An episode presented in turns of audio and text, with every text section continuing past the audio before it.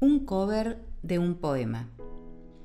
Me llamó por teléfono una tarde lluviosa de verano para consultarme acerca de la posibilidad de escribir un poema para que él lo musicalizara. Le habían comentado sobre mis escritos y publicaciones en aquellas revistas digitales españolas y se ve que había entrado a chequear un poco el estilo y demás. Al parecer le habrían gustado mis textos, si no, no me hubiera llamado. Bueno, esa tarde, mientras me encontraba tirada en mi sofá comiendo pochoclos y viendo la última temporada de aquella serie tan atrapante, mi móvil comenzó a sonar. Dudé en atender porque estaba muy entretenida, pero finalmente, por esquivar los insistentes pedidos de Greta, mi perrita Beagle cachorra, di con el teléfono y respondí. Una voz cautivante me sacó la atención de la pantalla.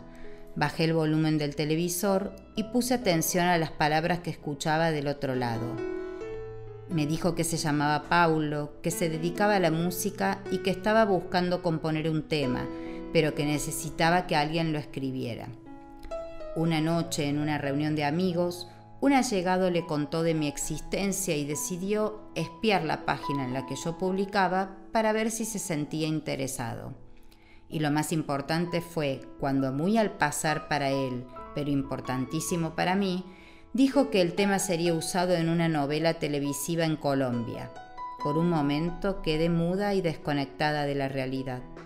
Cuando reaccioné, no sé si me perdí mucho de lo que me explicaba, pero lo más importante y necesario me quedó. Así fue que a los dos días estábamos reunidos en un bar, café de por medio, charlando acerca de la idea de la que me sentí completamente atrapada y planeando cómo organizarnos para trabajar. La idea era escribir un poema para una gran historia de amor colombiana.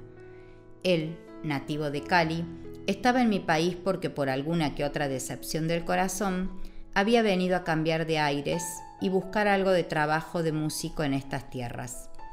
Ahora un amigo suyo le había propuesto esta producción y se había sentido muy atraído, y obvio, porque el dinero le venía muy bien, ya que solo estaba cantando en un bar en la costanera serrana frente al lago, donde el público gustaba de la buena pizza, música, tacos y parrillada.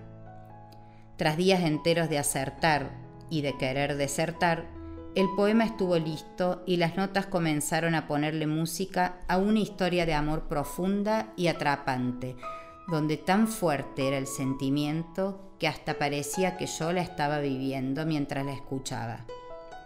La noche anterior a la contestación de la productora colombiana, Paulo y yo salimos a comer pizza a la orilla del lago, aprovechando que él no tocaba esa noche en el bar. Nos sentamos en una mesa de frente al lago para poder mirar mejor el reflejo de las estrellas en ese manto de agua que tan colorido con las luces parecía un tapiz. Cenamos, nos reímos, conversamos, soñamos, nos enamoramos.